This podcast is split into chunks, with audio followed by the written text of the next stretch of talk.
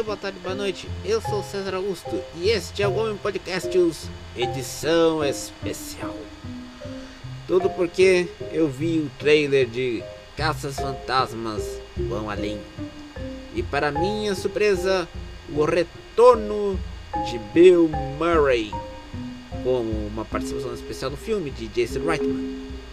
É, meus amigos, você vendo aquela musiquinha do Caça Fantasmas aquela perua que, branca que saía com a sirene caçando fantasmas por Nova York durante quase os anos 80 e os anos 90, está de volta. E não é para menos. De volta com novos atores jovens que sempre não viram Bill Murray fazendo dancinhas no trailer, no clipe de Ray Parker Jr. com a canção título da trilha sonora do primeiro Caça-Fantasmas em 1984. E não é para menos, meus amigos. O Caça-Fantasmas é a coisa bonita do mundo, meus amigos. Eles não eles caçaram fantasmas, tomaram, enfrentaram um, um gigante no Marshmallow, enfrentaram um cara que queria dominar um museu de Nova York e salvaram o mundo. E eram outros tempos. Mas nem todos os flashbacks também são bons. A questão agora é que o filme Duna de Denis Villeneuve está sendo linchado nas redes sociais. Não é para menos. Todo mundo não foi com a cara do time de Chalamet. É verdade. O, o primeiro Duna foi um desastre natural, porque também tinha David Lynch e tinha Sting bancando o vilão que era mais parecido com as suas músicas. Ou seja, você não entendia o que ele falava literalmente. Mas Caça-Fantasmas pode surgir das cinzas depois de sua versão feminina, a sua versão adolescente e, quiçá, a sua versão afrodescendente e a sua versão para quarentões virgens, como eu.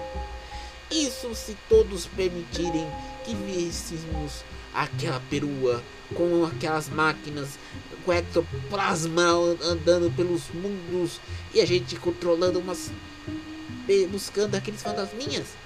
Bem, a gente lembra que nos anos 90 tivemos o filme Gasparzinho, um, um fantasma camarada, que mais assustava do que ser um camarada. E camarada é termo para políticos soviéticos. O velho grossário dos comunistas de Moscou não deixa nada a desejar. Mas aí, meus amigos, temos que dizer que o Caça-Fantasmas de Volta é um sonho e uma glória para nós que gostamos de anos 80, anos 90 e toda a ecologia da cultura pop. O que vocês não entendem, e eu acho que agora vão dizer que é cringe porque falamos de culturas passadas, é que os nossos jovens são tanto quanto ásperos e um tanto quanto acéfilos, para não dizer seres humanos sem cérebro, porque a, a, a, o espaço entre duas orelhas está vazio, oco, que não tem nada, não tem uma massa cinzenta pensando. E ainda assim, meus amigos, eu direi, se o Brasil, com a sua capacidade de ser escroto como nunca nas redes sociais, porque os japoneses deram notas baixas para ter skatistas e surfistas, chego à conclusão que eu quero voltar ao tempo do caça-fantasmas para pegar outros fantasmas como José Sanem, Fernando Collor, uh, Itamar Franco, Fernando Cardoso, Luiz, Luiz Lácio Lula da Silva, Dilma Rousseff e eu não posso falar desse presidente porque o desse presidente já é um fantasma. E ainda por cima, a única coisa fantasmagórica que tem no Brasil é o funcionário fantasma de uma repartição pública, o popular laranja. Ou seja, o capitalismo brasileiro precisa ver o caça-fantasmas para pegar aquele fantasminha que não bate ponto na tua repartição pública e que não, e não se chama Praxedes, o cara do despachante. É, a internet está demitindo muita gente por causa disso. Mas não tenha dúvidas, meus amigos. Temos que saudar os caças-fantasmas.